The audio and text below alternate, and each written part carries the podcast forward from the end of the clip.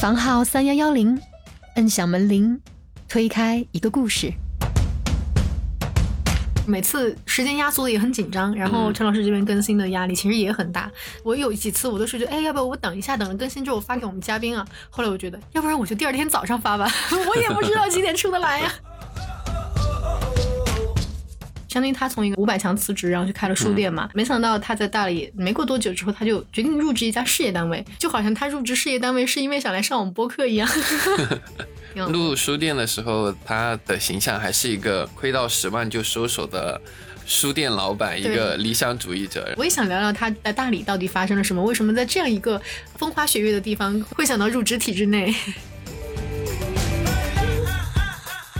你能拉黑拉黑吗？有这个功能吗？小宇宙可以哦，真的吗？哎，对，但也没必要，好吧？对，他他如果第二次还认真听，还来骂，那我觉得每次有一个骂的人，但是多一个完整听完的听众，那我也也觉得还好。我们节目可以引起他的情绪波动，我也觉得好成功了。就黑粉，你知道吗？这种就是。但但是你发现没有啊？一个 不喜欢搬家、讨厌搬家、喜欢稳定的人，居然在创业。然后我一个喜欢买异形房子的人，就是买房子一定就是就算租房子啊，就是就是就是住房子喜欢住有异形的那种房子的人，居然在体制内。所以我觉得哎，这事蛮好笑的。就是小王，他是技术岗嘛，本身就是外企、私企打磨过十几年的人，重新进入社会跟社会接轨的可能性非常大。法官他要辞职，他能够成为一个律师，但是有一些人他就只剩我们刚才讨论过的那个综合能力了，可能这个真的是一个非常大的考验。明年我们节目可能不仅会聊到各位嘉宾，也还有我辞职以后找工作，或者是我接下来会面对的一些问题，都可以拿到我们的专辑里来聊一聊。下岗公务员再就业，谢谢你啊！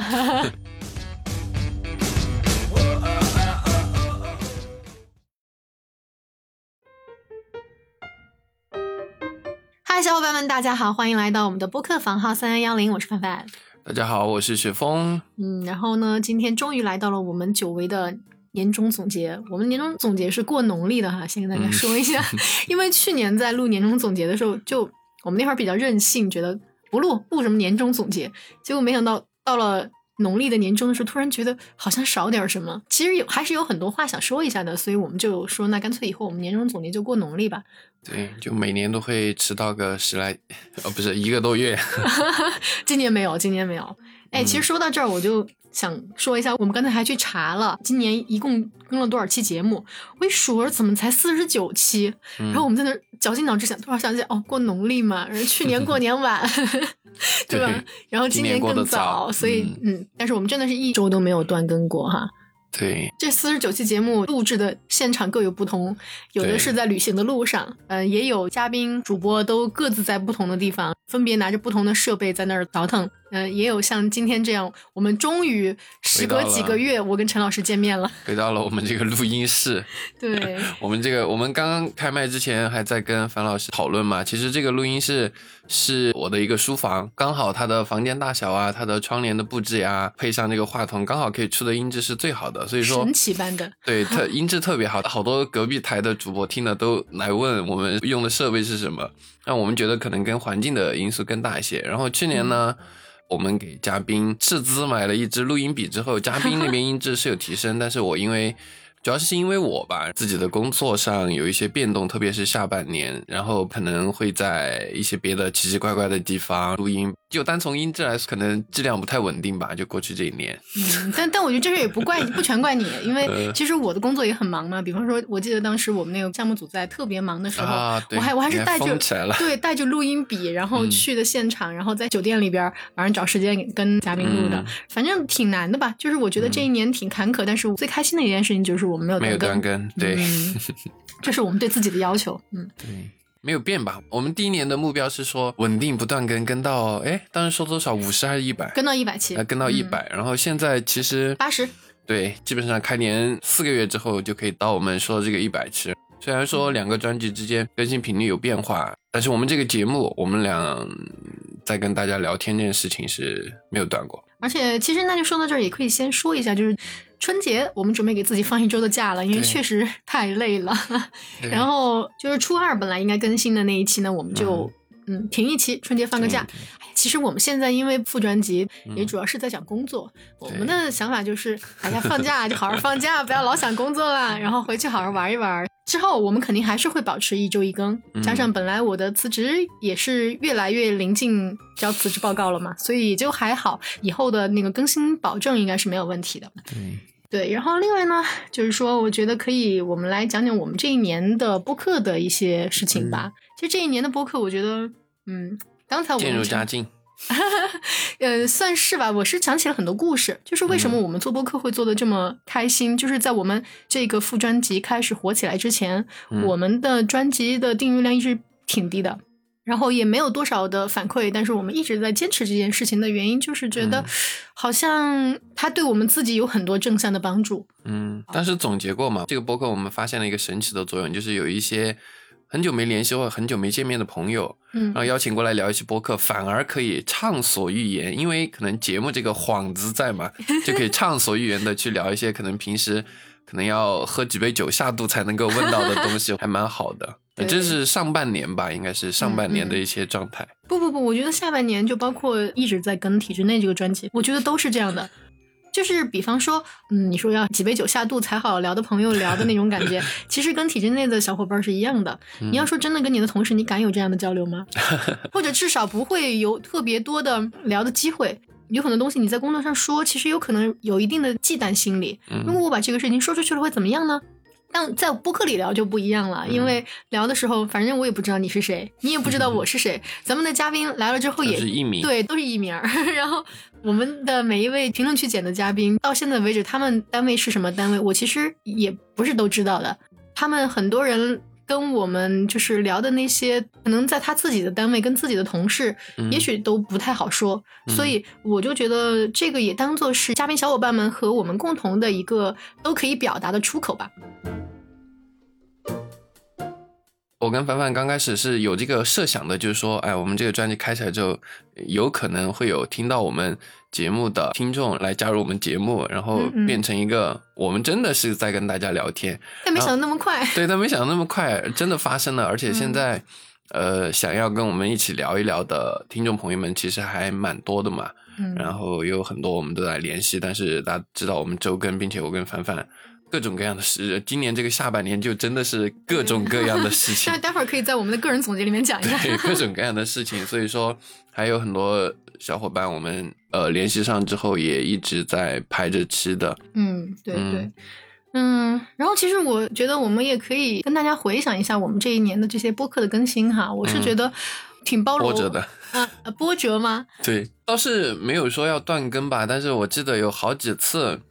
我们不是一直还开个玩笑吗？说我们是周一更新，然后只要没睡觉都是周一，但还好还好，我记得只有一期是十二点之后，就十二点过了几分我上传的，然后传上去了，其他时间都是十二点之前，但是真的像之前一样准时，呃五点半。呃，嗯更新出来的节目确实少了很多，因为嗯蛮赶的，对，真的，现在现在我们的主要工作可能是这样，就是我们头一个星期把节目的素材录好，然后剪辑时间就会被划分的非常的零碎，真的需要是抓紧一切的碎片时间来做剪辑。做完剪辑交到陈老师这边铺后期的时候，只给了陈老师可能二十四小时时间，然后加上陈老师自己还有很多工作，对，奇奇怪怪的事情，所以就每次时间压缩的也很紧张，然后嗯。陈老师这边更新的压力其实也很大，所以后来我有几次我都是觉得，哎，要不要我等一下，等了更新之后发给我们嘉宾啊？后来我觉得，要不然我就第二天早上发吧，我也不知道几点出得来呀。对，这让我又想起很早之前一个播客的前辈跟我们讲的一句话吧：坚持稳定的跟，这个是做播客最难的一部分，既不是你的音质，也不是你的内容，也不是你的那些。他说那些东西你在做的过程中，你都会慢慢的。呃，解决或者获得，但是坚持更新、稳定更新这件事情可能是最难的。很庆幸，虽然刚刚讲了什么什么 晚更啊、什么剪辑啊、什么之类的问题，但是我们今年没有断过，然后坚持了下来。对，嗯，所以今年其实还是要感谢我们这么多嘉宾那么给力。就是我觉得不管是我们主专辑的嘉宾还是副专辑的嘉宾，嗯，大家都是每次聊到那约个时间好没问题，就基本上没有嘉宾跟我说过就是约好了时间要改期的，都是我们俩在那儿不行，哎呀不好意思，我们这个时间上有点问题。对，然后然后结果没想到，反正这一年录下来之后，我觉得我真的又重新认识了好多朋友啊，就是我的这些朋友，我从来没有想过他们哇，原来在。几年没见的业余生活里面有这样的一面，就比方说我的一个好朋友小赖，他其实是我的大学同学，嗯，很多年没联系了，嗯，我们的联系仅限于他每次来成都，我带他去吃好吃的，然后可能在餐桌上会聊一聊生活、工作什么的，但是也没有聊过他在工作以后，然后去 gap 了一一年半，快两年的时间都能读个研究生了。他是在日本 gap 嘛，然后他在日本发生的好玩的事儿，各种旅行，然后看到的各种有趣的事情。嗯，我印象比较深的其实是你的另一位朋友嘛，就是金靖，然后他已经参加我们很多哎三期三期啊三期播客了嘛，然后我们拉景景来聊过通勤，对，聊过通勤，聊过。就是二十二十多国旅行，然后还有三十国三十呃三十哦，第一期是三十国旅行，他他在他是在三十岁前旅行了三十个国家，所以当时是拉他来聊这个，然后第二期聊了通勤，对，然后第三期还跟我们副专辑有点关系，就是我们。开始聊就是职业、职场之类的话题嘛，就是为什么会有我们副专辑，就是感谢景景啊！我记得当时刚好跟景景聊的时候，就是第一次让景景来聊的时候，我说：“景景，你放心，我们这个一定坚持更新到你的播放量在全网有十万啊！” 然后没想到他还没到十万，但是呢，我们的副专辑现在就 还还还 OK 哈。嗯，我我的感觉是，除了景景吧，就是我我其实更多印象深刻的是一些我。之前跟他们不那么熟悉的一些朋友，嗯，就比方说，嗯，你还记得夏夏吗？嗯，就是，嗯，他是一一面之缘，对吧？我们都是两两面啊，两面两面。嗯，为什么我们会说到这个哈？就是我们之前跟雪峰一直在就是帮艾饼办各种活动嘛，然后在有一次我们二二年三月份的那一次活动的时候。一个踏青活动，当时想的就是可以跟我们海员残障人的小伙伴们一起办，所以当时就是海员那边的朋友帮我们约了夏夏，然后大家就跟残障人朋友们一起去穿汉服，然后一起去做风筝，做了之后去放。这场活动其实也算是我们助残的这个活动的一个开端哈，所以虽然其实这是还没有持续特别长，但 是这个开端特别的好，就是当时认识了好几位他们在关注残障事业的这些残障人朋友，就比方说夏夏，她其实是一个假肢这个领域的一位知识博主，嗯对他有一个经营了很久的公众号，是专门来给刚刚成为残障人的朋友做假肢科普。对，知乎肢体的肢，然后知乎者也的乎。对，就是我们了解到他做这些东西是因为一部纪录片，当时是我们被海源那边邀请去观看他们的这一场公益巡演嘛。嗯，然后在纪录片里面，其中一个故事就是讲夏夏。我我本来以为就是肢体残障的小伙伴们，他们能够做我们正常人做的那些工作，嗯，就已经很了不起、很伟大了。但是没想到他自己还能做很多。去帮助别人的事儿，去告诉刚成为残障人的朋友们，你们应该怎么样选择假肢。然后现在的假肢行业它到底水有多深？假肢行业的假肢设计师、假肢制作师们，他们的收入又怎么样？这个行业前景是什么样的？我觉得他都在非常用力的去关注。对，其实那期节目我印象还蛮深的，因为现在算是互联网时代嘛，就大家可以通过互联网。几乎可以看到全世界，包括一些小的角落，但是其实有很多东西是不被看见的。比如说那期节目，比如说刚刚凡凡提到的，夏夏告诉我们的，在假肢这个行业，你像对我们来说，现在产品这么发达，对吧？你要买个手机，几十上百个型号品牌可以选，假肢这个听起来可能大家觉得，嗯，有那么多残障人士，应该是一个很完善的行业啊，但其实不是，它有着很强的信息壁垒。并且绝大部分的义肢的使用者们，他们都甚至不能说叫顺心吧，或者说正常的使用，很多它的假肢的使用，甚至在加重自己的残障的状态，有可能还会面临二次截肢。对，这些都是我们在认识夏夏，跟他聊那期人为的，播客之前我觉得不了解的，对，嗯 所以说，嗯，大家感兴趣也可以去翻一下我们这期节目，嗯，而且我我当时想到这个哈，我突然想起一件事儿，就是我们当时不是去年还跟喜马有过一段时间的签约，嗯就是要嗯做这种相当于直播嘛，就是把我们的嗯播客录制来、拿来直播。对对，然后结果当时我们在聊到这一个东西的时候，我们就说可不可以把夏夏的这一期也加到我们的直播清单里面。嗯然后当时本来是不在那个签约的那个清单里面的，但是。喜马的人当时还犹豫了一下，觉得啊，嗯这期可能它的流量不大吧，没有太多人关注吧。我突然听到那句话，我就觉得啊，没有太多人关注，那我可能更要关注一下了。所以我坚持，我说能不能让我们就这样讲？OK 不？就是如果没有达到你们要的那个人流量要求，我们再说。最后，反正嗯我们最后还是用直播的方式讲了，虽然可能嗯影响的人不多吧，可能就几百个人听，但是嗯我是觉得我们也做了一些发生的事情，多一个人算一个。对，他们感兴趣的就是那种，就是比如说当时艾饼离开的时候，嗯，是从从来不会主动联系我们，结果那天突然，哎，你们要不要讲一下艾饼离开的那件事情？对，艾宾离开这件事情也算是对我们节目蛮有影响的嘛，因为老听众嗯或者说是主专辑这边听众都知道，我跟凡凡不管是这个播客，还是我们两个的身份，还是我们两个播客里面提到的很多事情，其实都是跟艾宾相关，或者说是依附于艾宾才能发生的事情，包括嗯呃，去年我们有幸成为冬奥会的火炬手，这些事情都是跟艾宾有着极强的关联性的。但是去年艾宾就宣布退出中国市场嘛，然后这个呃影响蛮大的。对，然后我们也呃不是我们，凡凡也做了一期，就是那一期节目里面我没有出现，然后原因呢可能跟我自己本人有一些关系吧，然后这就大概这这可以不展开。对，大概 前面提到过，但是呢，在这儿就不展开了。反正嗯这件事情对我跟凡凡个人影响蛮大，对我们播客影响蛮大。比如说那期节目我没出现，不是，其其实当时 Cindy 还来问过我，就是一个爱彼迎的员工，他是嗯负责爱彼迎官方播客的那一位主播，嗯然后他就来问过我，他说：“凡凡，那如果爱彼迎现在退出了，嗯，你们以后还会继续做这个播客吗？”我说：“当然会啊，为什么嗯不呢？”就是可能艾比营它确实给了我们很多做这个播客的灵感来源，对，然后对让我们认识这些人，嗯但是我并不觉得我跟他们的联系会断，而且包括我我们刚才来的时候才看到有一个人还在评论区管我们要旅行地图哈，就是嗯那个旅行地图到底是什么？其实它嗯、呃就是因为我们的房东小队长画的，就是在全国有非常强连接的这些房源或者很有趣，或者是它的体验非常有趣，或者它本身人很有趣的一些各个城市的房东的一个连接图。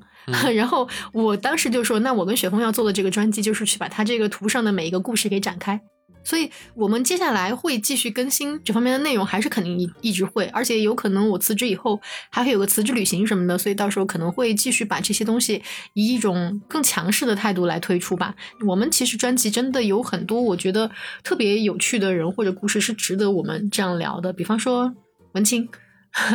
对，文清也是我印象比较深刻的一位嘉宾或者说朋友吧，虽然还没见过面，嗯。他是一个在泸沽湖开民宿的一个上海的你你这么介绍就太淡薄了。那个叫什么 title 有点长，一口气说完是很难的。他本身是一个在上海工作的老师，对吧？我没记错。嗯，他是一个在上海体制内工作，哎以后体制内可以邀请他聊，对他是一个在上海这样的一线城市，非常稳定的对的特别稳定的工作的一位，螺丝钉。对。然后后来他对自己的生活状态不太满意，他也不知道他要什么，兜兜转转走了很多地方，最后在泸沽湖，他好像找到了他想要的东西，然后就在泸沽湖，当时算是旅居吧，就是借宿到他现在的老婆家里面，太太家，对，然后想办法在那儿生存下去，然后慢慢的才跟他老婆在一起了，然后一起卖明信片，就是他，因为他本身是非常热爱摄影，所以他就用摄影卖明信片的方式在那儿生存。没想到跟当时的老板板，呃，现在的老婆，然后一起卖明信片的过程当中，就有很多可能火花就迸发。然后接下来，因为他老婆其实是摩梭族哈，就可能有所了解的小伙伴都知道，这是一个女儿国，嗯，啊，相当于我们的文妻是嫁进了女儿国里边去的。对，对，然后在他们祖母的木棱房里面，一个嗯非常古老的，嗯就是母系家族当中，作为一个既有外界的气息，又有当地情怀的人，给我们呈现出了一期独特的泸沽湖的这种文化风情的节目。对，这个已经蛮火了的摩梭族，他们的走婚文化，他们的母系社会，有兴趣的话也可以去听一下这期节目。对，完全不一样。我是去过泸沽湖的，然后我觉得我去的泸沽湖不是他们的那个。对，嗯。还有屁事啊！就是爱彼迎有一个房东学堂嘛，就是当时他们还在经营房东这一个板块的时候，呃，当时就邀请我们去跟他们合作一期节目哈，用播客的方式。然后我们当时就邀请了屁事讲装修，民宿装修。其实这当时我的感觉就是啊，这可能是一期非常专精的节目，那可能不会有太多的听众愿意听。没想到那期的播放量超高，对。对，就爱彼迎他的那个房东学堂并没有给我们带流量，就可能只是大家知道了有这么一个东西，但是在爱彼迎那边就能听完整版。但是我们这边其实还是有很多人在听，所以我一下就觉得哦，可能就是大家对民宿这个板块还是有一定的好奇心。这样，嗯嗯，对，其实也是我们一个老嘉宾了，他参加非常牛逼的，对，参加了我们也是几期节目，就是他一张嘴，你就可以感到成都这两个字就。开始就是活灵活现的展现出来，对，当然你可以可以来成都玩，然后我们可以介绍认识，然后你也可以去听一下，平时跟我们录的他在成都街头把电瓶车开成飞机的 那期节目，对对对，哎，那个叫什么？好像嗯，苍蝇馆子啊，对，苍蝇馆子，对那一期节目，其实我觉得苍蝇馆子那一期很有趣，因为痞师真的是一个他地道的成都人，地地道道。我突然想起，我们是不是把人家痞师的名字说错了？痞师不是屁事。我刚刚一直听着的，完了完了，先给痞师道个歉啊。呃，我的我记得就是当时他在聊那些苍蝇馆的时候，虽然这个不是我们去年录的，是算是前年录的节目，但是每次痞师说要请陈老师吃饭，我都是要跟着去蹭的那种。对他还有好多给我说的馆子，都还没有带我去。慢慢去，慢慢去，不着急。就觉得有些东西真的是你需要跟当地人有这样的连接，你才可能去了解到真正的旅行文化。说到旅行，我就想起兔子，他现在还没回来，对吧？最牛逼的那个旅行者。对，就有一句话叫。逆行嘛，有个词语叫“兔子”，就算是我们在前两年在疫情期间旅行的逆行者吧。他哎，你会说逆行吗？我会说，我会说，我在故意的。就他算是一个在疫情下旅行的逆行者嘛。他当时其实是带了很多的不确定性，然后去到迪拜嘛，然后跟呃德国的男朋友见面。对他其实只是为了跟他男朋友能够见面，所以在疫情下国门还关着的时候，他就想方设法的把旅行签弄到，然后嗯。到了迪拜跟男朋友见面，结果回不来了，开启了海外流浪记。对，我记得录节目的时候，他其实已经是第二套回国方案还是第三套回国方案了，就正在不停的在东南亚到中东那些国家中不停的辗转，因为面临着会被驱逐出境啊，然后到了落地签的国家不给签呀，然后又遇到什么诈骗集团啊，对对对对 对，反正挺惨的。然后什么交警乱罚款之类的东西，他在国外就遇到了很多都。可能我们跟他聊的时候都是在海外的第八十五天了哈，嗯，然后但是又这么几个月过去了，现在已经宣布可以 OK 了，回来了。然后结果他说没关系，现在跟我男朋友 对在外面过新年吧，新年结束以后再回来。对，这其实我们还是有很多真的这一年蛮好玩的嘉宾，小鹿，小鹿以后也可以邀请他来体制内，人家现在入职大理的一个事业单位了，对吧？对，然后。对，但是小鹿，我记得特别好笑的是，他当时看到我们播客上了那个，就是第一次上首页，然后小鹿突然说他在车上听的，我记得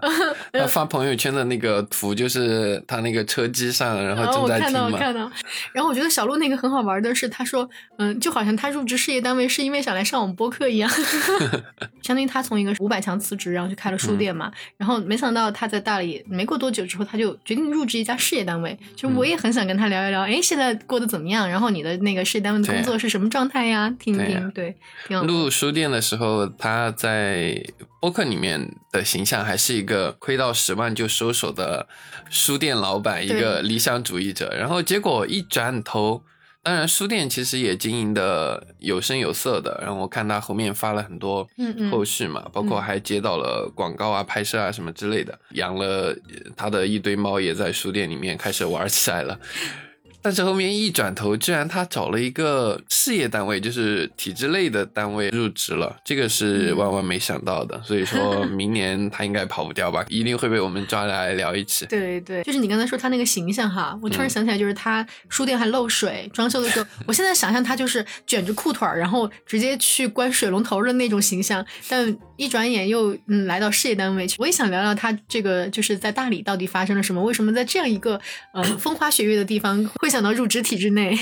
对，呃，去年我们除了刚刚聊到这些嘉宾嘛，其实还有差不多一半的内容吧，就是在更新我们这个副专辑体制内。哪有一半？四十九期的十四期。呃，一小半嘛，一小半在更新体制类，但因为可能隔得近吧，我的就是记忆会清晰一些。嗯嗯，因为后面都是在更新，然后刚好今天我们也拆了呃小宇宙寄过来的一个奖牌吧，算是订阅数 奖牌，就念一下念一下念一下，订阅数突破了一万嘛，然后是一个红色的水晶的一个。摆台吧，然后当时我们收到的时候，我们说，嗯，这是什么？寄了日一个日历来吗？啊，我还以为是个电子产品，是个数码产品，声卡什么之类的东西，蛮重的。结果是一个亚克力的奖牌，呃，订阅数突破一万。然后，哎，我刚说的水晶，你这亚克力好拆我台啊？哦，是吗？对，嗯，这一小半内容呢，其实。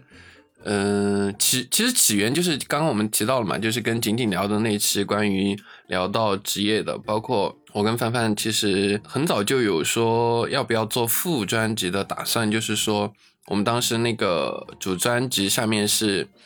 生活杂谈吧，算是就是一跟旅行相关的所有的人或事，我们都会呃有趣的就会来聊一聊，然后后面呢是想着说。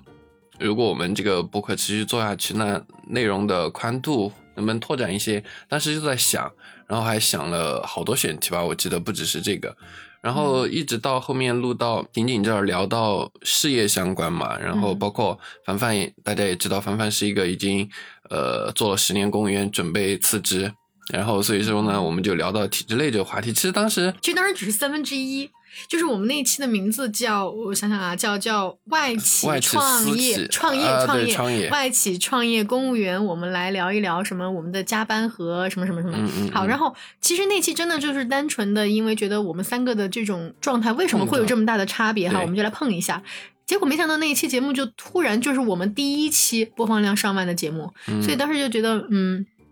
啊，这个播放量上面是全网啊，然后当时就觉得，嗯，为什么这一期会那么火？大家好像就都对体制内这个话题挺感兴趣的，所以当时正好呢，我也是因为一些原因，这些原因可以以后展开讲啊，然后我就借调到了我现在所在的这个项目组，然后在这个项目组呢，我就看到了很多我觉得有趣的事情和有趣的人，就是我我我在经历。非常疯狂的一段时间的加班，但是在这些加班当中，也认识了还有愿意帮我加班的人。嗯，然后呃，这些人他们也个个都我觉得活灵活现哈，每个人如果拿来写故事，都是一一一一一个中篇小说。然后我就觉得哇，认识了他们之后，好像视野也一下子被打开了。所以我觉得，如果做一个体制内的这样一个节目，其实挺有趣的。嗯，其实我第一次产生这个想法的时候，是我我今天还专门翻了那个聊天记录，是嗯二二年的四月二十四号，我跟陈老师发消息，我们在讨论这个事。我说，哎，我们要不要做一个这样的一个专辑，就叫体制内，然后专门就讲哈讲一下我们的这些就是体制内的人的生活，给大家一些视角。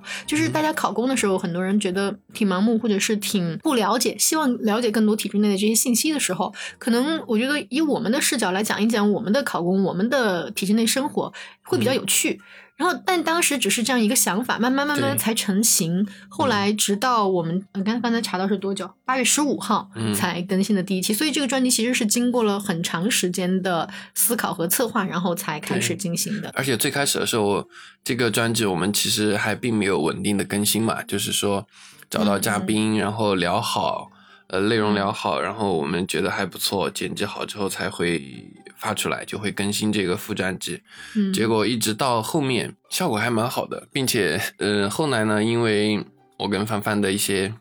具体的原因吧，其实就是跟我们两个的工作还有个人时间有关，所以 工作。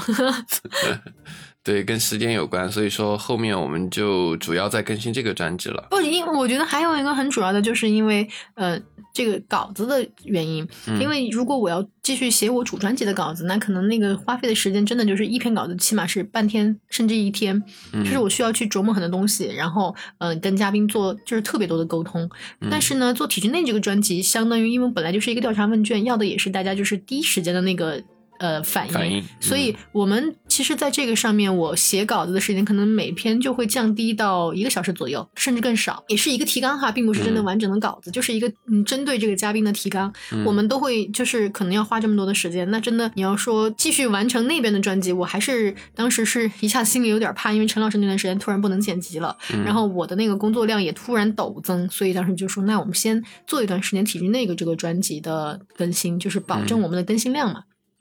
对我们副专辑大家听过应该知道嘛，就是其实每一篇内容都不一样，或者侧重点都不一样，但是内容形式是固定的，就是固定的一些问题。所以说我们在前期内容准备的文稿上面反而是会呃少一些事情，然后我们两个当时情况也真的是蛮具体的，对，所以就就决定暂时先固定周跟副专辑这边。结果其实蛮出乎我意料的，就是。前面也提到了嘛，就是那期突然火了，然后小鹿还发了一个朋友圈，呃，反正就是说啊，他们怎么突然火了？因为嗯，我们上的那个小宇宙的首页嘛，嗯，然后后面紧接着又有一期又上了一次首页，这个我还真的蛮感蛮蛮蛮激动的，就是嗯，才九期节目，我们就有两期都上首页了。对对，好像中间就隔了一期还是两期，然后又上了一次首页。不是，是因为那个第一期上首页的时候是已经跟了很久之后，就是可能跟了一个月以后他才上的首页。但是第二期上首页是我刚刚更完，第二天就上首页。当时就觉得哇塞，就我们才做了这么几期节目，都有两期上首页，那还是蛮棒的。对，我还印象很深的嘛，就还出现了一个问题，就是我们突然听众和订阅数就是陡增嘛，然后包括。评价什么的，之前我们其实做节目蛮随意的。刚刚跟范老师在我们在开录音之前还聊到说，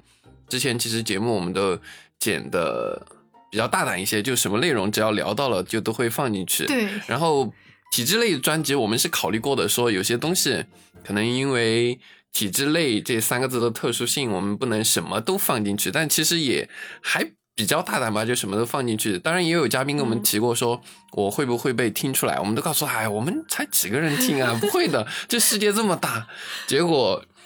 不火的时候还好，一火了之后，我们被认出来的嘉宾好像有好多个嘉宾被认了出来吧？就是首先是我们俩，你记得吗？就是有一个我们以前爱饼的小伙伴，就是那个爱饼的小伙伴，在首页上看到了我们。不是，他是他说他是看推送进来的，然后结果看到就首页就首页那个自然不是那个没有是。哦，是吗？对啊。哦哦，我不知道。然后呃，他当时意思就是说，嗯，看标题进来的，结果没想到是你们俩。对，然后后来又变成就是我们的嘉宾突然有一天，嗯，说到他被他的前同事给听出来了。对。但他说，哎，没事儿，反正我也没说什么坏话。对，所以所以后来我们还是告诉我们的嘉宾，就是说有可能是会被听出来的，但是呢，呃，不能讲的你就不讲，但是讲的呢是实话就 OK。对，嗯，而且我们那个播客还上了一期那个播客寻宝，就是在小宇宙的首页下面不是有一个要对要推荐一周，不是榜单，榜单是段老师那一期嘛，他直接就上榜首了。然后另外是有一个叫播客寻宝那个栏目，就是他会介绍，然后里里面又把你的“疯”字给你写错了，你看到没有？没事，风的“风”是金字旁的“风”啊。然后呢，嗯，那一期我啊不那那一个那个什么播客寻宝的栏目里面，就我感觉哈，虽然大部分的语句用的是我们自己写的那个。就是节目简介，但是我的感觉也是经过了小宇宙的编辑们精心帮我们改写的，所以当时一下子就觉得，嗯，怎么都不联系一下主播呢？对，当时还很吃惊，说哇，我们首页上推了几次，结果小宇宙都没人联系我们。当时我的想法还是啊，小宇宙可能还比较小，他们运营人员可能工作量比较大，就做不到说每一个都会联系吧。结果前两天就。突然上上周吧，哎，对，就突然联系到了，还给我们寄了一个刚刚说到的奖牌吧，算是一万订阅，对，嗯，好，我们好好留着，这算是我们第一个里程碑啊。对，让我想起了我关注的那些 UP 主，他们的那个各种奖牌，从一万到十万到一百万到啊两百万、三百万、五百万，哦，这样的吗？对啊，他们都会寄，嗯，哦，嗯，但我我是没有那么大的野心了，我是觉得就是。一开始其实真的没有想到会有这么多人来听，真的完全没想到。对，我是觉得这算是一个比较小众的专业性的话题，就是嗯可能跟呃我们以前就是就是像比如说聊聊一些大家愿意看的电影啊，聊一些嗯什么、呃书的推荐啊或者什么的，还可能很多人愿意来听。嗯但是这种纯粹是一个赛道里面的职业，我我本来以为可能会听的人比较少，后来那只能说明考公确实太火了。对，确实考公热嘛啊，前面我们也还在提嘛，可能这两年的考公，包括读研啊什么的，可能真的是一种社会现象吧，它可能是综合的、复杂的，可能跟社会经济环境背景有关系，可能跟现在社会上的考试找工作的主力开始变成零零后就。各方面的关系吧，它算是一个社会现象，所以我印象中，我们火了之后，就除了高兴嘛，我们选题啊，包括跟嘉宾聊的问题，我们还更新过那个问题的清单嘛，更新过很多次，对我们其实这个副专辑最开始的利益就是说，以我们每一个个体的角度，你可能是公务员，可能是事业编，可能是央企国企，就你以个人的角度，包括我跟凡凡角度，嗯我们一起来给大家提供一些观点、一些看法、一些视角，来帮助大家获得呃更多信息吧，来去做自己的职业上的决定。然后后面火了之后，人听的听的人多了之后，我们有在更认真的去挑选嘉宾，去设置问题，真的有希望我们的这些内容吧，我们这些所谓的更多的视角，真的可以帮助到大家去做一些选择，倒不能说走弯路吧，就是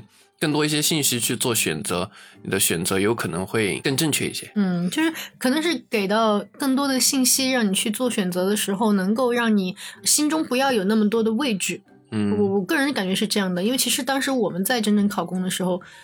嗯，虽然不是说那个时候就有畏惧，但是起码是一个非常觉觉得觉得眼前是一堵墙，你不知嗯道那个墙背后会是什么样的。对，其实未嗯知就会产生恐惧嘛。对所以，嗯，而且其实刚才你说的那个，嗯，前面那段的时候，我觉得还有一句话我特别想说，刚才忘了，就是我是觉得。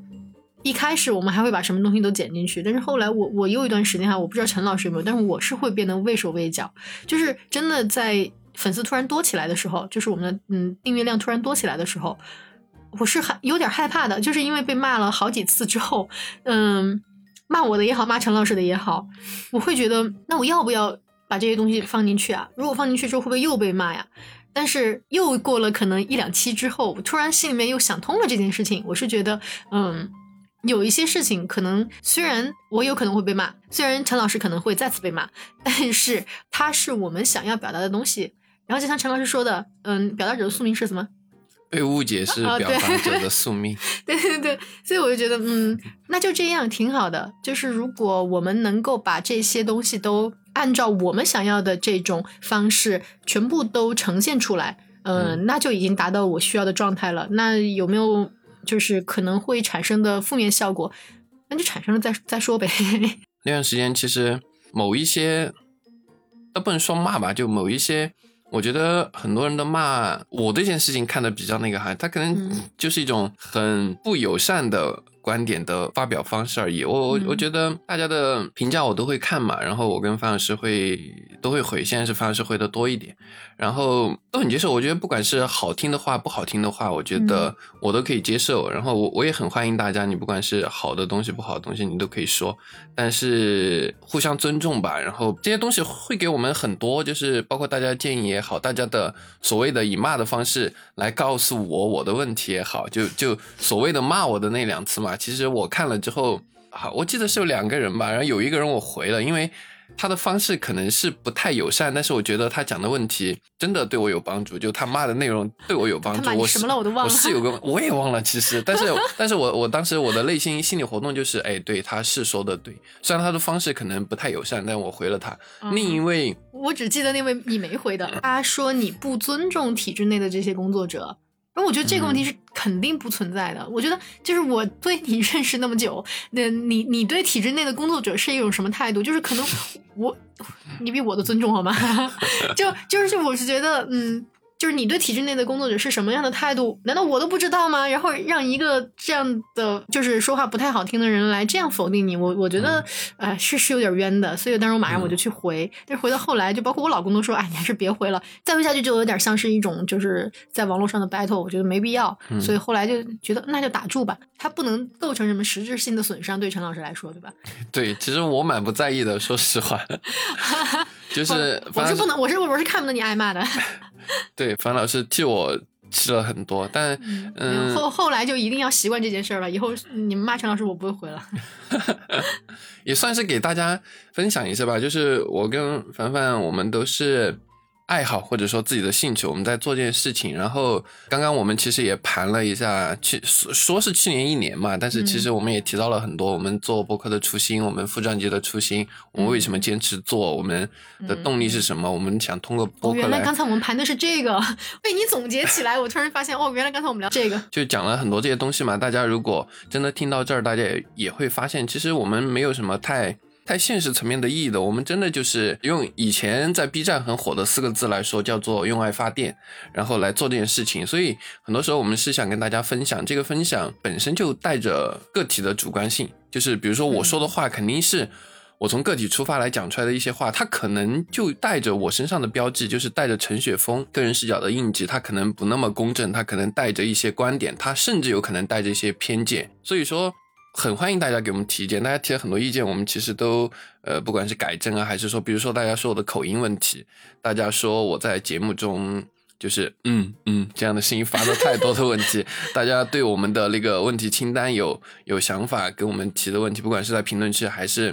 呃，加上我们之后私下说的一个问题，其实我们都有在讨论，就这个我们要不要改，该不该改。但是我是希望大家可以友善的跟我们沟通，或者说你带一些情绪，我其实都觉得没什么，很正常。但是比如说，嗯就是很不友好或者上升到人身攻击这样的方式，我们也拿你怎么样不了，最多呢就是不回复你，然后生气点呢可能会把你拉黑，呃，仅此而已。呃，你能拉黑拉黑吗？有这个功能吗？小宇宙可以，哦，真的吗？哎、对。但也没必要，好吧？他他如果第二期还认真听，还来骂，那我觉得每期有一个骂的人，但是多一个完整听完的听众，那我也也也觉得还好。我们节目可以引起他的情绪波动，我也觉得好成功了。就黑粉，你知道吗？这种就是 没有没有，我是觉得每个人他都有就是自己的权利去表达自己的观点。嗯，我非常赞同每个人的观点都不一样，我觉得这才、嗯才是一个多元化正常的世界。对但是，呃，就是在我们觉得你的表达 OK 的时候，你你也尽量认为我们的表达 OK，不要来嗯说，呃，你的表达就一定有误，所以你得闭嘴。我觉得嗯这件事情呢，就就有可能啊，大家多包容、多理解吧。嗯，对我相信听到这儿的听众也都是听得懂，并且可以认同我们的吧。嗯，应该黑粉应该听不完，我觉得 他对我们的完播率应该是往下拉的。他应该是听到某一个他很不喜欢的点，然后就愤怒的按下暂停键，然后去评论去了。有可能。嗯其实我们说到这儿哈、我们整个专辑就是副专辑这边，呃，整个副专辑这边我们都是用的一个相当于有点像是问题清单嘛。对，那我就跟陈老师说，我说其实我们就好像在做一个深度的问卷调查，嗯就是可能呃，我们的每一期嘉宾都是一次深度的访谈。如果真的做到一百期，相当于我们发了一百张问卷出去，那可能我们嗯可以做一个非常完善的一个一个一个问卷分析的一个小论文的可能可以了。嗯好，然后虽然现在呢只有十四期节目哈，就是嗯到我们今天的年终总结才第十五期，但是我的感觉是我们其实都可以来统计一下，比方说我们的关键词，嗯。比方说我们现在嘉宾的学历程度、年龄的程度，所以我们简单的呢就做了一个这个相当于问卷的分析小结果哈。我们现在就跟大家对跟大家分享一下分享一下。结果还蛮出乎我意料的。如果仅从我们这十四期嘉宾的表达，他们的个体的表达来说，好像呃有一些事情跟我们印象中是不太一样，有一些事情甚至超出了我们所谓的印象的程度的。嗯，对，是这样。就比方说，我们现我们我们我们从我们现在总结的这张表上的那个就是顺序来这样讲嘛哈。嗯就比方说，第一个是学历，呃，当然这个我们现在只是给大家做一个介绍，它并不能反映什么。我们呢就是相当于一共十三位嘉宾哈，嗯，首先我们来说学历啊，呃，现在我们的学历呢就是有百分之三十三都是硕士研究生，然后百分之六十七是本科，然后他们现在年龄分布呢，我们大概是由。这个还真的五五开哈，百分之五十以上是、呃百分之五十是三十岁以上，然后百分之五十是三十岁以下，三十岁以下的可能、呃刚毕业的还比较居多一点。对，对其实我们邀请的时候没有说很刻意的去对对对嗯结果统计下来还基本是均衡。对对对，嗯然后呢，现在大家所在的城市，呃，一线以及新一线城市有六个人，占百分之四十六；二三线城市呢有三个人，占百分之二十三；四线及以下呢有四个人，占百分之三十一。对，然后单位类型上的话，公务员是占了其中的五个人，有百分之三十八。事业单位和我们有一期聊到的呃部队的部队单位吧，嗯嗯，这样是有四个人占百分之三十一，然后国企央企呢是有也是四个人，嗯，也是占百分之三十一。如果我们把体制类大体分为这三类的话，也是比较均衡，就是在各种体制的都有。对，然后进体制的时间也是，就是我们真的没有在刻意的去邀请，对，没有嗯。刻意筛选情况下哈，十年以上的人，就是进体制十年以上，像我这样嗯。已经有四个人，占百分之三十一，然后两年到十年的有五个人啊，三十八，然后一年级以下的呢是四个人，占百分之三十一，所以也嗯。是，反正就是大家如果听到这个人数是四五四之类的，那个就太均衡了，这个就比较均衡，因为我们总共就十三位嘉宾嘛。对对对，嗯，然后关于那个考进体制的原因，呃，我们问卷里面有这个相关的问题嘛，就是会问大家为什么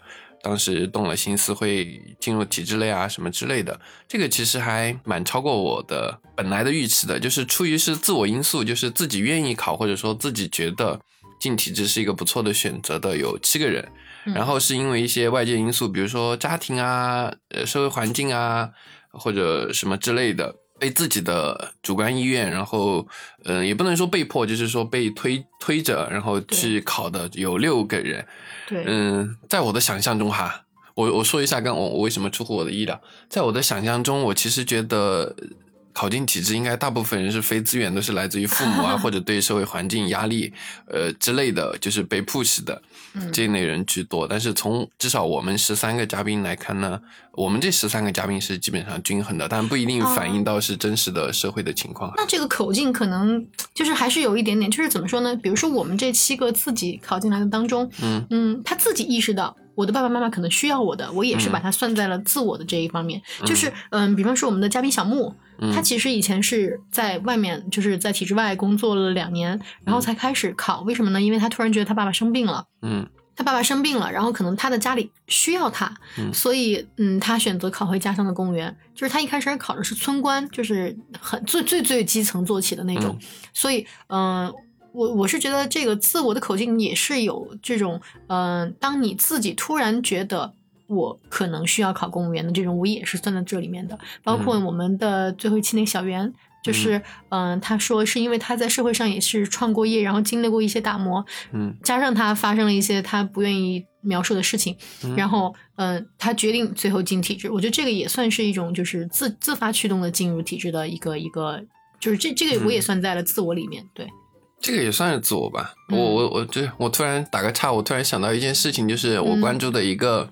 做科普的、做法律科普的律师，嗯他讲了一点，他就说大家没事儿不要去干那些，比如打架斗啊、寻衅滋事这些，也不要去碰。你碰了，你留个案底。你现在没到三十五岁，对吧？你要是真起心动念要去考公务员，你连公务员都考不了。对啊，这这些这事儿就跟我们家那个门口贴那传单，就是什么嗯幺幺零让你不要打架一样。对，因为刚刚提到两位嘉宾都是工作一段时间，然后想又会、又想起来要去想起来考进体制嘛。这可能也是现在社会的、呃一大现象吧，就好多工作了，包括我，呃，之前节目我们也提到过嘛，我有一位朋友是在互联网厂里面上班的，大厂小厂都有，然后现在他们公司被阿里收购之后没多久他离职了。然后他现在就想进一个国企或者央企，就是稳定一点的。可能因为遭遇了一次，他本来遭遇了一次裁员，但没裁到他，没裁到他是他自己离职的。但可能对他职业观有一定影响吧。他现在就想找一个国企或央企有合适的岗位，他就过去。后面我们可能嘉宾也会看一下吧，就这种进入社会一段时间之后再重新去考公务员的这一类人。嗯，嗯我感觉现在还蛮多的，可能跟那个社会经济环境也有关系吧。对，以后可以展开。对，对，然后我们现在，嗯，就是比如说我们扒一下我们现在的嘉宾的职业啊，就是比如说有组工干部，也有国企的 HR，然后也有从事办公室工作的，然后也有在媒体，比方说我们的段老师和嗯凯峰，然后呢也有检察官，还有选调生，有工程师，然后反正我觉得就是可能。还是比较丰富吧，我觉得以后我们也可能会就是对每一个不同的职业，其实现在在我们的排期的嘉宾里面也有我们的高校老师，然后也有我还就是有一位小伙伴是我们现在这边考的紧急悬吊声，我都不知道这是个什么东西。就是以前我就是我都不知道这是一个什什么样的悬吊声叫紧急悬吊声，我还没懂。后来才去那个人事考试网上看了一下，哦，原来是这么一回事儿。然后还有之前大家在评论区给我们留言说到的，一直考考了很多年上岸的，甚至有考到了三十五岁才终于考到自己想要的岗位的。然后呢，也有从烟草单位辞职的。哇，嗯，对。我们吹过一期烟草单位。然后还有在我们的高校做财务的，哎，其实这个我还蛮有兴趣，因为其实我在刚毕业的时候也有一段时间，就是本来是差点留校做财务，可以跟这位嘉宾好好聊一聊，就是在高校又是一个什么样的？对，留校到我我那个留校也也挺神奇的，那以后再说嘛。但我的感觉就是在高校的工作可能也会跟我们想的不太一样，对，嗯，对。然后关于工作强度方面，这个还。嗯，算是一个惨痛的现实吧，告诉大家。因为其实我了解到的好多人，不管是毕业就考公，还是工作一段时间考公，都是有至少是两个想法吧。一个是稳定，呃，稳定这个算是大家也都知道，包括我们嘉宾也提到过，算是体制的一大，嗯，高频关键词。对，高频关键词一个特点之一。另一个点呢，其实我知道的好多人就是冲着。说不加班，朝九晚五，稳定的上下班，就是这种。他这种稳定，除了工作的稳定，还有这种上下班时间啊、休假啊这些，呃，每周双休这种的稳定。但是从我们这十三个嘉宾关于工作强度的回答中，我们提取到了满屏的加班。其实比那个稳定这个词的提出现的频率还高。对，几乎是每一个嘉宾吧都提到有不同程度的加班，只是某一些嘉宾他的岗位可能。呃，后面就基本上就不会再面临呃时间比较长或者呃固定的加班了。但大家如果是把这个专辑听下来的，就会发现很多嘉宾都提到过加班。所以说，你要是为了逃避加班想来到体制内的话，可能觉得不卷，哎，我在体制内 对想跑过来 躺一下的话，那可能随不了你的愿了，躺躺不下来的。对，就是像比如说我们的小木，就是怎么形容呢？他举的例子是，呃，一天两三百个电话，然后。是，就是每天像个陀螺一样，喝水要定闹钟，最后因为电话太多了，然后被移动还是电信什么的给他封控了，对，直接给他停了，觉得他是打骚扰电话的。然后呢，嗯，可能在相对于来说某一些嗯岗位上稍微轻松一点，嗯，但是嗯，反正我是听下来。没有那种什么特别轻松的就没有说什么就是所谓的可以呃躺平，每天朝九晚五端着茶杯的，至少我们没采访到这样的。这这就是不可不能有的，就是我觉得最好的就是有点像凯峰的那种，就是他们加班都是结果导向，就是呃一定是为了一个什么样的结果而去加班，然后即使在地铁里也是要继续工作的，但是呢，嗯，会就是比无效的加班在那儿要好得多。嗯，就比方说我们那个辞职的嘉宾豆豆，他就提到过，他说无效的加。加班其实让他觉得，哎，这件事情有有一是有可能这件事情本身不是在做工作本身，二是他觉得有无效的加班可能会让人觉得挺不想被磨平棱角的，所以嗯，这件事情可能就不是那么容易让大家来躺。对，对，嗯，反正躺至少在去年这十多期节目中，嗯，体制类在我们的嘉宾看来，或者他们亲身经历看来，体制类并不是一个可以。很让你很方便、很顺心的躺下去的地方。嗯嗯，还有那个呃，我想起小可的那个，他说他就是完了就是晚上睡觉都是梦中惊醒，因为突然想起来，糟糕，哪有个错别字？就是为了一个错别字，你的一一个觉你就不睡了。这种状态，其实我觉得也还是蛮可悲的，蛮紧绷的吧？对，蛮紧绷的，对对对。然后呢，再说一下我们的晋升通道和个人成长这一部分哈，就是其实每个人提到个人成长的那种感觉都是不太一样的。对，但是我还是非常欣喜的看到有四个人，他们都提到了他们现在觉得晋升通道是很明晰的。哎，我就觉得这件事情其实蛮好，因为对于体制内的小伙伴来说，如果晋升通道明晰，你就是你能够清楚的知道你干了什么事儿，你就能获得什么样的职位晋升。哎，我觉得这件事情就还蛮好的。我觉得不管在哪儿。如果你能够有这样的一个指路牌吧，我就觉得是一件挺让人觉得正反馈的事儿。除了晋升的那边呢，还有就是小伙伴们提到的对于个人的成长这一块儿，我就觉得这个可能刚才陈老师也观察到了哈，就是比方说像小明这种比较年轻的呃小伙伴，就是他们在体制内觉得成长很迅速。对对，然后呢，嗯，我的一些观点可能就是觉得。还是要分单位，就比方说有一些单位，它本身它的这种对能力的锻炼、岗位的锻炼非常的强，那可能你的这种就是从内在的对你的个人成长锻炼非常的迅速。嗯当然也有可能就是有一些单位它本身不是说有特别强的这种个人成长职业要求，所以嗯这个就要看你自己到时候分到就是你自己考的单位是一个什么样的状态了。这点可能其实刚刚我们聊到了，嗯，工作强度，然后晋升通道、个人成长，其实就至至少说这两个话题来说，体制内跟企业差别不大。就是好多人可能会觉得说，哦，就像前面我们提到的，好多人可能觉得说啊，私企，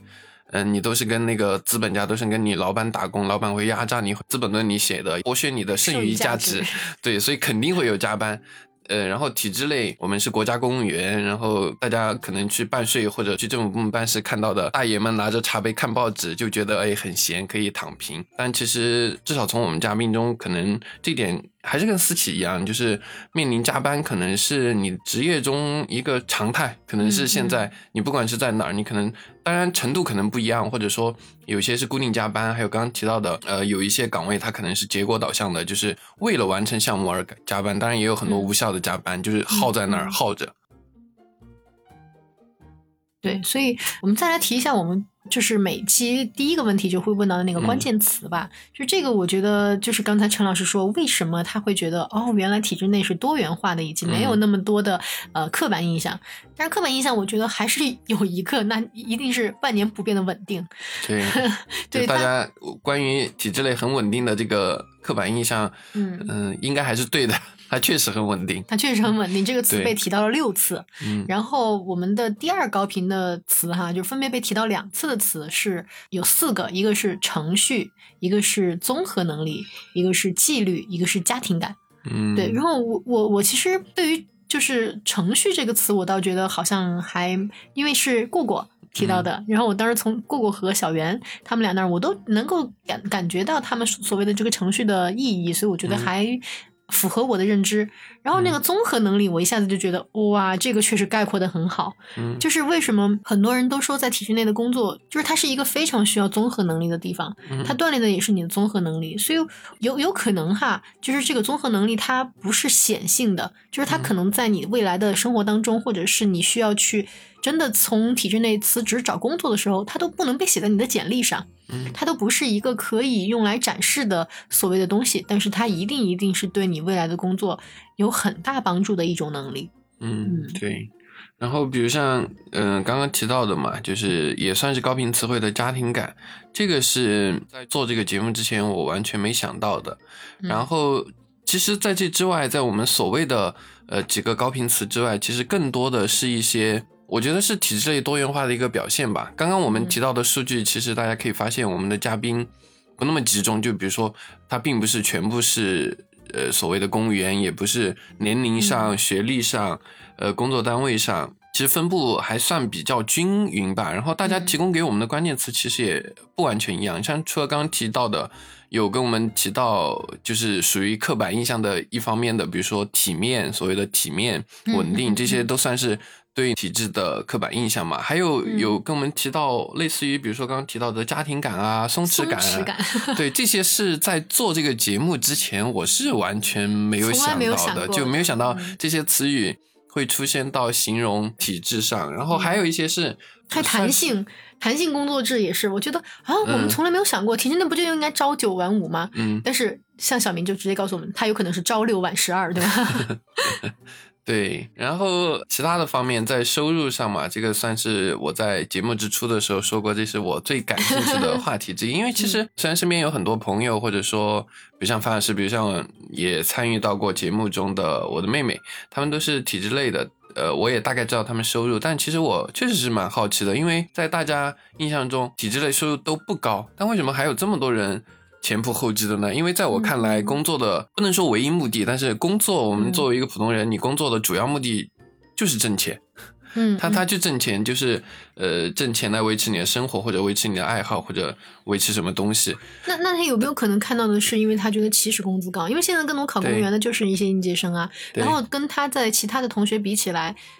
那我两千块钱的工资和八千块钱的工资，那一定是有区别的。所以，呃，有没有可能是因为他们其实工资更高？我们现在得出的结论其实就是这样的。就比方说，顾果或者是嗯那个、呃小明，他们给到的，就是对于刚刚进体制两个月甚至两年的这些小伙伴来说，他们的收入真的要比他们同龄嗯同学在刚开始进的时候对高很多。嗯，那这样的话，对，刚刚我们还聊到一个话题嘛，就是现在有一些大公司他们是付费实习的，啊你要拿付费实习跟。比如说，在成都公务员刚毕业，可能三四千，就是你付的六百跟三四千之间，那可能差距还是对一个刚毕业的毕业生来说，那还是蛮大的。但是呢，嗯，我们在开录影之前，其实我我跟嗯凡凡也聊到这个问题嘛。这个关于收入，它其实跟你看的视角也有关系。比如说，你比月薪，可能在五年、十年或者一段时间之后，你作为公务员，你在体制内，你的月薪可能是基本上是肯定会比你的同龄人们或者你的朋友们在私企的那些朋友们低的。嗯但是这个问题就看你怎么看。刚刚我还突然想到一个比喻嘛，我跟樊老师还讲了一下，我们还讨论了一下这个事情，可能跟租房换房一样，就是可能公务员他就像你一毕业就住进了一套自己的房子，他可能。不是那么大，不是那么好，但是呢，嗯优势就是你可以永远住在这个房子里面，不用担心哪天房东告诉你我的房子要卖了，然后你必须要搬出去，对，或者我要涨房租了，或者说呃，甚至会遇到什么拆迁，就各种各样的事情。你在自己的房子里面，你可以再用心的装扮它，你可以一直生活在这儿，有家的感觉，有这种稳定感、舒适感。嗯但是，比如像安老师同学也说，他是一个。他很喜欢搬家，呃，我当时都吃惊了，居然还有人喜欢搬家。但是范师就说他很喜欢搬家，他每次搬家他都会把那个家装扮的很好看、很漂亮而且、我会喜。欢不一样的这种感觉，就比方说，我跟陈老师来说，我买房子，我还真就喜欢异形的房子，嗯，我就喜欢我的家里有一小块地方跟别人不一样，然后那小块地方，如果我把它弄成我想要的那种装饰装修，或者是我摆了。就哪怕是我在那里只摆了一个我觉得还比较造型奇特的柜子，嗯我可能都会觉得，哎，这个事情蛮好玩的。所以就是可能我这种性格的人才是对不太适合，或者是 怎么样。当然，这个我我我们只是在讨论哈，也没有得出结论。对，对，这个可能就跟每个人视角有关系吧。就像嗯公务员工资，我们从嘉宾那儿得到的结论就是，它的起点可能会比普通或者说平均水平高一些，但是呢，它的升迁曲线特别的稳定，就是你不，升升迁曲线比较稳定，叫特别的缓慢。对，特别 缓慢，就是就像一张那种折线统计图，你把它缩到足够小之后，你甚至发现它好像没有波动一样，就平平的过去。但你放大了，还是会看到它有可能有一些轻微的往上浮的趋势。但是在私企的话，它可能它的涨跌幅度都特别大，并且呢，嗯嗯它它它有断崖是吧？对，还会有断崖，就是它最后围成的面积，就是你你可能十年二十年挣的总的钱，你可能嗯私企是会超过在体制，但是换一个角度看，比如说稳定性，就是你在私企你肯定有空窗期，你找工作裁员，你会面临空窗期，空窗期几个月可能你没有收入，不管嗯是经济带来的压力还是。空窗期没有收入带来的精神压力，这些对你的影响，嗯你是在意这种影响的吗？还是你跟樊老师一样，是一个喜欢，就就是不会觉得搬家是 搬家是一件负担？比如像我，我特别讨厌搬家，然后不会觉得搬家是一件负担，喜欢去体会更多，或者说你就是一个唯数字为王，就是我想挣更多钱，私企可以给我更多钱，那嗯我就更愿意去私企。但但是你发现没有啊？一个不喜欢搬家、讨厌搬家、喜欢稳定的人，嗯居然在创业。然后我一个喜欢买异形房子的人，就是买房子一定就是住，就算租房子啊，就是就是就是住房子喜欢住有异形的那种房子的人，居然在体制内。所以我觉得，哎，这是蛮好笑的。这个事情证明一个问题吧，就是人生可能不如意的时候会更多，但是重点可能是你怎么去过这个过程吧，你怎么去活。对，嗯对，所以所以我觉得这件事情虽然方案是在体制内，但是他可能跟好多所谓的刻板印象下公务员都不一样，他会做很多他喜欢的事情，并且他再过一段时间可能就会从体制内离开，虽然他已经干了十年了。不是我的意思，就是说，可能也不要拿就是喜欢什么样的房子搬家，就是嗯。来类比自己，因为我觉得可能他它只是一个角度吧。对，只是只嗯。而而且而且不算数的，就是我会 觉得这件事情可能只是发生在我们俩身上，哦，他可能是刚好这件事情我觉得还有趣，但是可能在另一个人身上他不管是套用的什么样的方式都不都不一样了。嗯，对，它也是我们十来个问题中的其中一个问题，也是我们想提供给大家的。你在考虑我适不适合考公，或者说公务员到底是什么样的时候的其中一个角度去看待这个问题，就反正对大家来说是一个信息嘛，大家嗯根据自己情况去参考。嗯，然后下一个嗯问题就是休假的问题，就是好像我们现在聊下来哈，绝大多数人还是能够有休假的，就是起码是有一个集中休假的保障的。就是集中休假这个词在大家看来觉得可能有点陌生，或者是没有群体制的小伙伴，对，就是不知道为什么会集中休假。当然了，这个。也不一定是每个单位他都要求你必须在集中的那段时间休。我也见过很多小伙伴是可以在什么一二月份就在休假的，或者是他喜欢的那个要去看樱花的那个季节休假。当然了，对于像我这样的人来说，就是我是做财务的，所以我从做上了财务就没有过过圣诞节这件事。呃，我也是觉得，嗯，它也是一个正常发生的事儿。所以，呃，当然体制内外都一样嘛，就是这可能是要看自己选择的岗位和职业是什么样的。嗯，但还是有两个嘉宾。他们非常明确的说，他们真的就是没有休假，就是一个是呃，我们从体制内辞职的豆豆，他说，嗯，他是加了很多班，但是遇到在该他休的假的时候，却又休不了假了，他觉得这件事触碰到他的原则了。当然，这个只是他辞职的点之一啊，他还要还他主要还是因为他可能有一天他回到了他以前的学校，然后他突然发现，哦，真的他回到学校的时候那么那么的开心，他都不知道自己原来两年前曾经这么开心过。然后他才选择又重新去读书，又去留学，所以我觉得这个可能就是嗯人与人之间不一样的地方。然后另一个是小可，那确实他是在一个比较闭塞一点的十八线小城市，然后在那个地方他可能就是真的十年上班十年没有休过一次假。我觉得这种听上去其实还是蛮悲催的，但嗯，也是一个现实状态。而且他当时留下的，当时是段老师给他留的问题。段老师留的问题是：疫情结束以后你想干什么？然后他说，疫情结束以后他最想做的事情就是带着家人去一个海边躺一躺，躺一躺。我都记得。对，希望他第十一年的时候能够成功实现这个愿望吧。对，然后嗯，我们也问了嘉宾关于考公热的看法嘛。其实大家看法可能有一个共同点吧，就是考公热确实是当下在我们这个社会的一个现实情况，它就在发生，考公就是很热。嗯，然后大家对于其他的，比如说原因，比如说嗯，认为这个考公热正常吗？其实大家看法都还不太一样。但是呢，有几个点是想在总结的时候，对，总结时候跟大家分享的，就是第一个点是。我印象中是小白嘛，他提的一个问题，然后当时他讲这个事情的时候，我也想起了一个别的东西，就是他说了一句“考公是简单游戏”。我们在这儿说的简单游戏是指它规则简单，它规则透明，就告诉你，比如说我们当时问了考公务员，你是要行测申论，然后笔这是笔试，笔试过了有面试，然后面试是什么样的问题，是有几个考官，有多少人参加，然后什么录取比例是多少，就是规则是清晰的，完全告诉你的。相比之下的私企的面试，我当然不是指某公司哈，但我们知道很多大厂它的面试可能也是很结构化的、很完善的。但是你把整个私企全部打包看，其实你去企业面试这个未知量是更多的。你不知道面你的是职业的 HR，还是部门的 leader，还是区域总监，嗯，还是说是劳务公司，对 这些你都确认不了。他的具体要求，他可能只是喜好，你今天打扮你的那个 look。看起来很受他的欢迎，在能力差不多情况下，他可能就录取你了。就是你去企业可能会面临这样的情况，所以说在规则不明显的时候，它反而像一种复杂游戏。所以说你只是去判断游戏的难度的话，可能考公它是更容易完成的，因为它是所谓的叫简单游戏，它规则是明确的。我开始还不太理解他们说，就是小白和陈老师所说的简单游戏。但是当我听完他们这个陈述的时候，我就哦，其实我是认同这个的。因为你在考公的时候，你只需要做到哦，我去考，一步一步的都会有人教你该怎么操作。对，还有毛毛他们可以。对，还有我们的嘉宾第九期、第十期的嘉宾毛毛，他是一位公考培训师。对，然后在嗯他们的指导下，他能够就是以一种。傻瓜式的方式来完成这样的东西，但是虽然中间还是需要做很多努力哈，但起码跟你在企业里面的那些不确定性比起来，我觉得不光是你刚才说的有多少人的面试，或者他面对的是谁，以及他的喜好是什么，我觉得还有很多，比方说你去的时候啊，虽然我其实，在企业的面试经历非常少，但是我的感觉就是你要面对你，你首先连这个公司你走进去哪个台阶是走进呃什么样的办公室，哪部电梯是你不能坐的，或者是。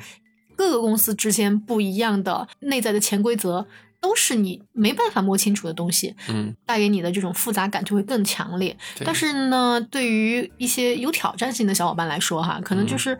这个也是一种乐趣。他嗯说不定会在其中 get 到，哎，我就是想这样玩一下，看看是什么感觉。其实就像我大学的时候，因为一个很心仪的公司，嗯最后一轮面试没通过，然后去路刷面经，最后陪所有的同学去面试，拉了十几个 offer，然后把他们全部水掉，那种心里的快感。上次听了陈老师讲这个事情的时候，我就想说你怎么那么过分？对，另外还有一个我觉得还蛮有趣的点，就是有小伙伴提出，他们觉得嗯其实现在很多考公的小伙伴啊、是对体制的认知呢有一定的偏差，嗯就是起码不算偏差，也至少是应该多做一些了解。对就是像多听一下我像们节目，像像我考公之前，我真的有一种感觉，我是被家里人的要求来考的嘛，就是其实我当时是在考研的，嗯然后考着考着，让家里人说你快去考个公吧。觉得那就考考呗，反正我当时想做的事情就是完成一件有成就感的事儿。当时能够考上公务员，对于我的爸爸妈妈来说，也是一件可以在院子里面吹三天的事儿。所以 那就考考呗，反正想做的事情就是能够干一件有成就感的事儿就行了。只是没想到后来发现进去之后，嗯，想要辞职可能是一件比较难的事儿。之前说到的各种成本嘛，越到后来越难，越到后来越难，直到现在，我也是因为有各方面的心理突破和一些契机，我才决定要离开。所以嗯希望跟其他的小伙伴共勉吧，就是嗯一定要自己先去了解清楚这个适配性。对，尽量多的掌握信息吧。但是，你说嗯做完全透彻了解，你可能干了五年、十年之后，你的认知、你的认识还会发生变化。但是，呃，希望大家不会为自己的决定后悔嘛，多掌握一些信息。对，对然后第三个关于考公热的看法，我们想跟大家聊一下的，就是有嘉宾跟我们提到，其实考公它是为了业余时间，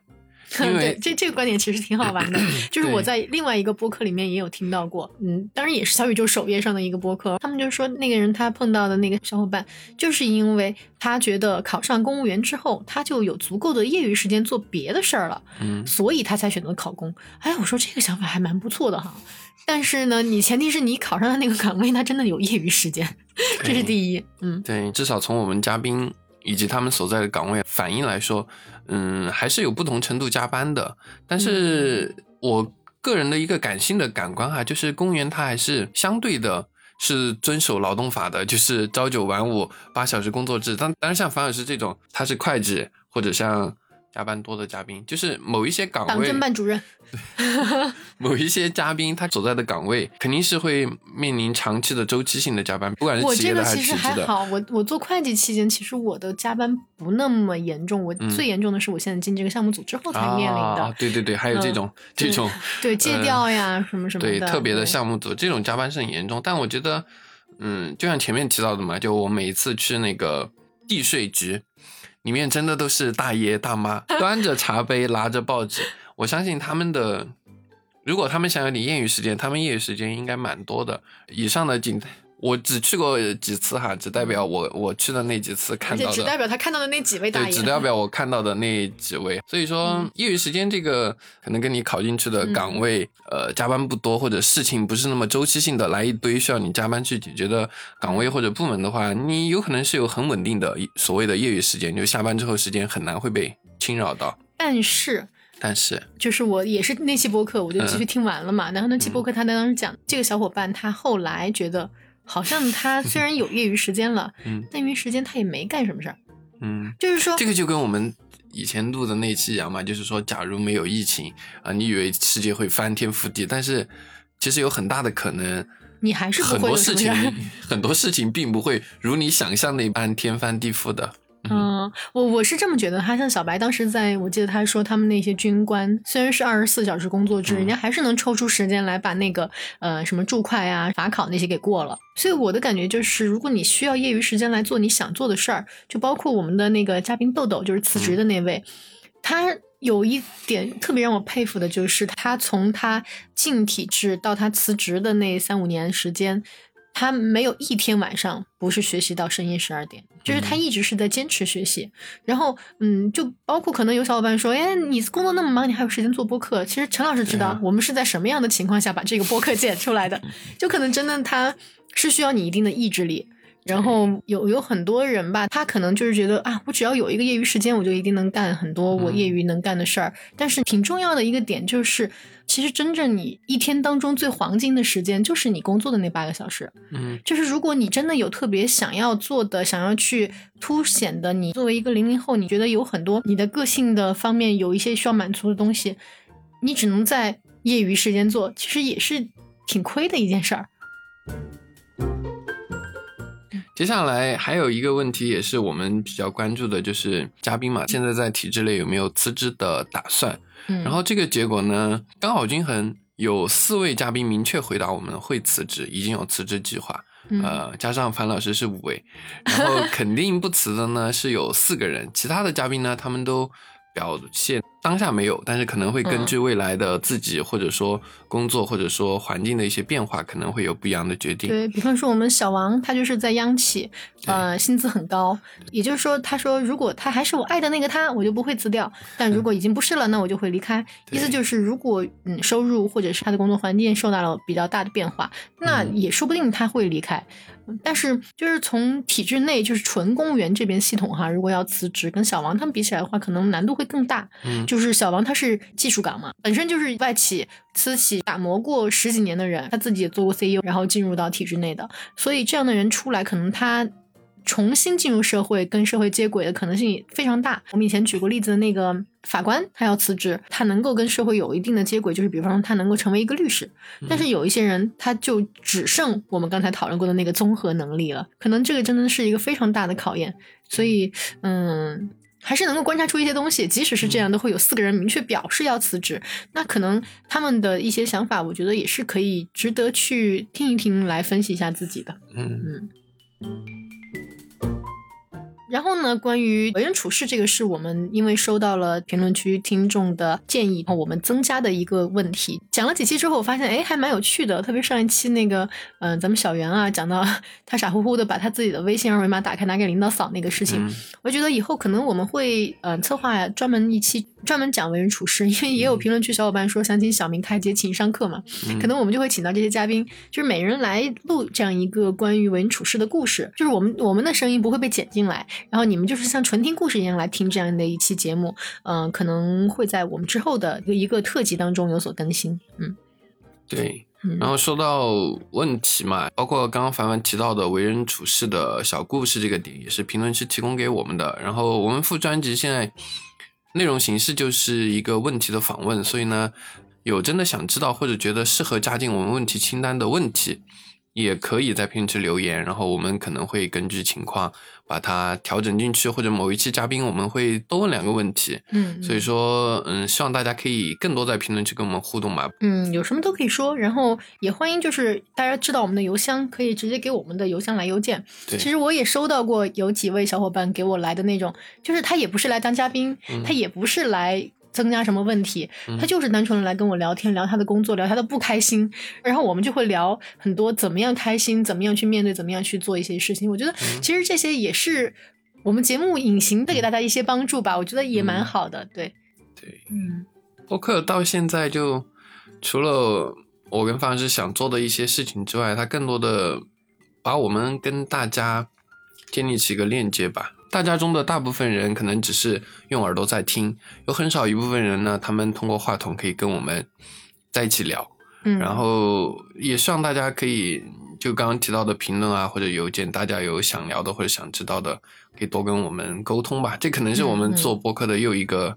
很重要的意义吧，对我们两个来说。对，然后最后跟大家说一下明年我们节目的一些更新的计划吧。就首先可以明确告诉大家，就是。呃，我们肯定会保持周更。开过会了，对对，我们肯定 会至少保持一周一更这个状态。周更就是针对体制内这个专辑。对，呃，我们现在讨论过了，这专辑我们不会回到以前的两周一更了。嗯，只是呢，嗯，我跟陈老师可能还是。有一些小情怀吧，就是对于我们之前热爱的那个旅行和民宿的这个行业，然后可能我们还是就是接下来我辞完职以后，我应该还是会陆陆续续去更新那个专辑，并且我们可能还会开另一个副专辑，就是嗯，把我们之前收集到的，就是真的能够展开房东地图的那一个播客，把它给。全部拎出来。就是我们之前主专辑里面不仅有他们，也有我们自己，所以我们现在就把他们全部拎出来，拎一个新的副专辑出来，然后嗯，算是对我们现在。嗯，在中国留下了这一个社区的一个旅行地图的展开，所以我觉得，嗯，这件事情是我一定要做的，而且决心非常的强，所以我 肯定会，嗯，在接下来的时间辞职以后，我们慢慢来做。然后至于明年，就是我们节目可能不仅会聊到各位嘉宾，嗯，现在嘉宾目前排期都已经排到快四月份了，然后也还有。接下来我辞职以后找工作，或者是我接下来会面对的一些问题，都可以拿到我们的专辑里来聊一聊。下岗公务员再就业，谢谢你啊！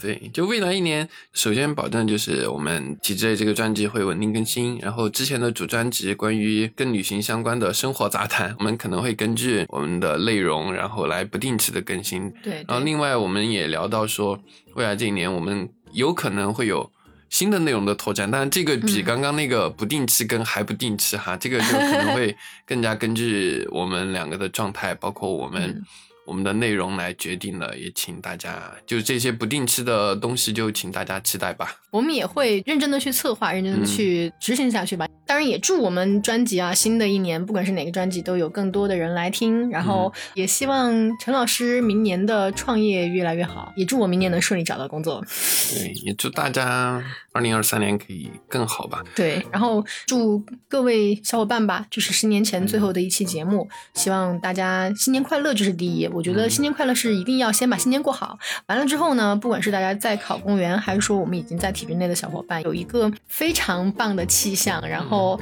在一个自己非常开心的环境里面做自己想做的事情。好，那这期节目就聊到这儿。对，大家新年快乐！大家新年快乐！嗯，拜拜。